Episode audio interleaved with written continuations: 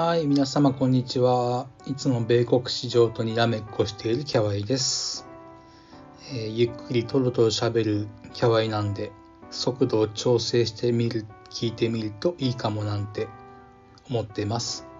でもゆっくり喋るのがほんわかしていて心地いいという方はそのままで聞いてください。で、どっちやねんという感じなんですが。はい、えー今回は自身のトレードと向き合うっていうことを考えたいと思います。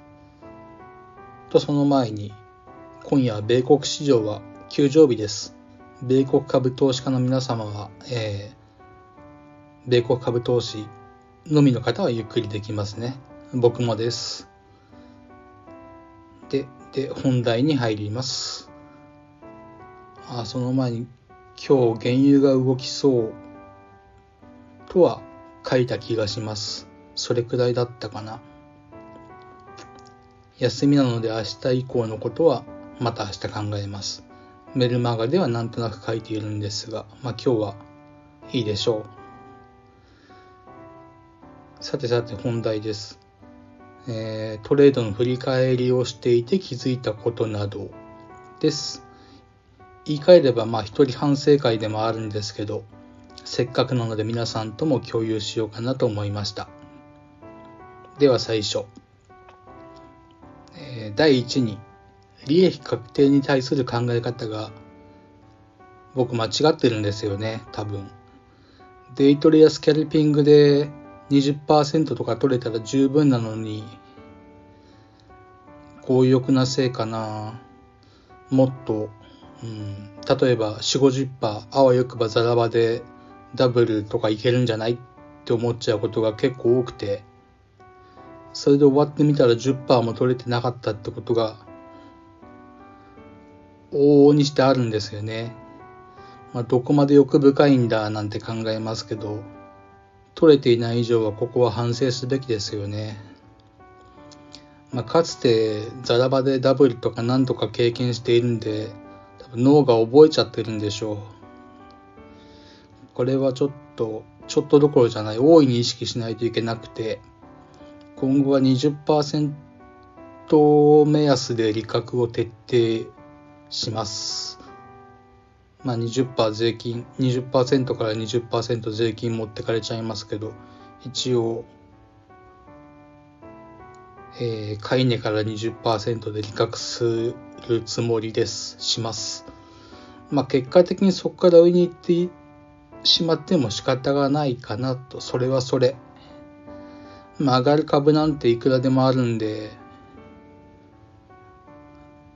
利益確定したお金でまたそっちに動けばいいかなと、そう考えることにします。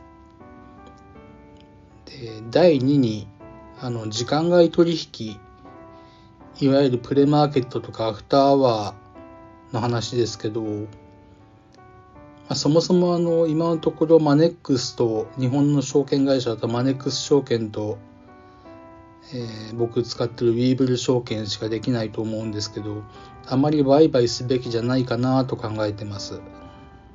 というのも、当然ザラバよりは出来高が少なくて、ボラが大きい。あと材料で時間外で上がっちゃった株を買ってしまってザラバで損したことが結構ある。まあ、たまに美味しい思いもできるんですけど、うん、まあ繰り返しですけど、プレで盛り上がった株を買って、ザラバで痛い思いをしたことが、いや、何度あるかっていう感じですね。で、えっ、と、正しい使い方というか多分なんですけど、売買に関しては、持ち株が時間外で材料で跳ねたら売るとかですよね。逆のことをしちゃってるんで、材料で盛り上がった株を買っちゃってるんで、逆のことをしちゃってます。今後は時間外では、新規の買いは入れない。これもちょっとルールとして徹底したいなと思ってます。時間外は売り売りのみで使いたい。はい。次、第3ですね。損切りに対する考え方です。自分の場合は一律何パーセントで損切りって決めてないです。決めてません。だから反省会というわけではないんですけれども、えー、でもルナ、えー、ティッカー LUNR インテュイティブマシーンズはちょっと気持ち大きくなってまだ上がるだろうって最終的には、えー、過去最大の損失44%の損切り額としても最大になったんですけどそれ以外はまめに爆速で切ってます。例えば、ま、デイトレスキャルピングが多いんですけど僕の場合ほとんどが、まあ、今日も株持ってませんしそういう売買スタイルなんですけど買って数分でもたとえ数分でも想定と逆に行けばすぐ切りますし嫌な足の形になれば躊躇なく売ってます。切ります。それともう動かない場合ですね。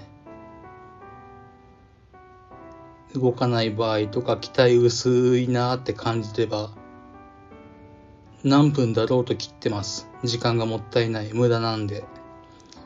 それなら動く銘柄を探して乗り換えます。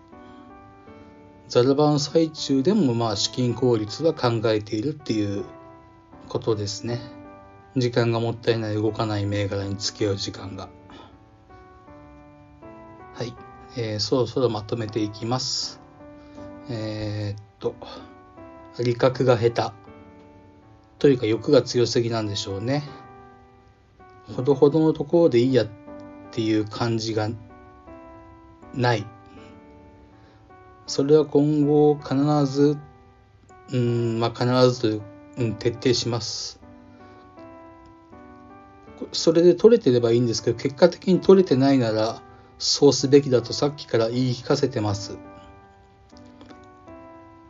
あと、時間外でも、何でも、周りが盛り上がったら売り、少なくとも買いではない。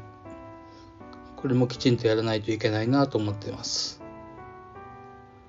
まあ、最近はザラバで上がりそうな銘柄を待つ、まあ、引けにかけて上がってくる銘柄を待つことを覚えたので損失は結構限定的なんですけれども、まあ、損切りは今まで通り冷徹に行うっていう感じですかね。まあ、こう言うと変な言い方ですけど株のファンダに興味ないんです。これからの時代に必要な技術だからとか全然思わなくて、買った株が上がるかどうかしか興味が湧かないんですよね。これも良し悪しですけれども、今のところはそうです。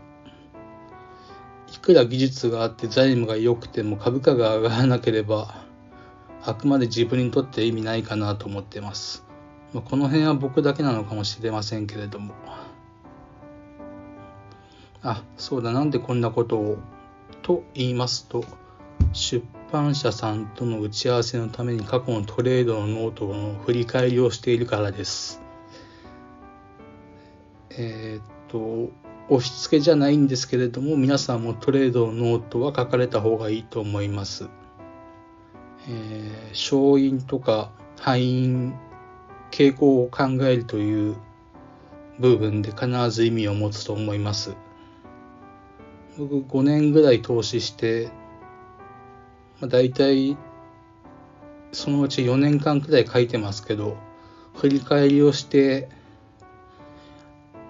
さっきまで、うん、今述べたような欠点を克服すればまだまだ向上の余地があるので、僕は今後も継続します。ぜひぜひ、あの、皆さんも書いてみてください。では、今回はこの辺で終わりにします。今日も最後までお聴きくださってありがとうございました。えー、いいねですとか、シェア、コメント、励みになります。まあ、不慣れなので漏れがあったら申し訳ないんですけれども、お返事はなるべくお返しするつもりでおります。いっぱい来ちゃったら無理かもしれないですが、リアクションは必ずするので、どしどしコメントなりください。それではこの放送を聞いてくださった皆様の投資活動が少しでもハッピーになることを願っております。また次回の放送でお会いしましょう。またね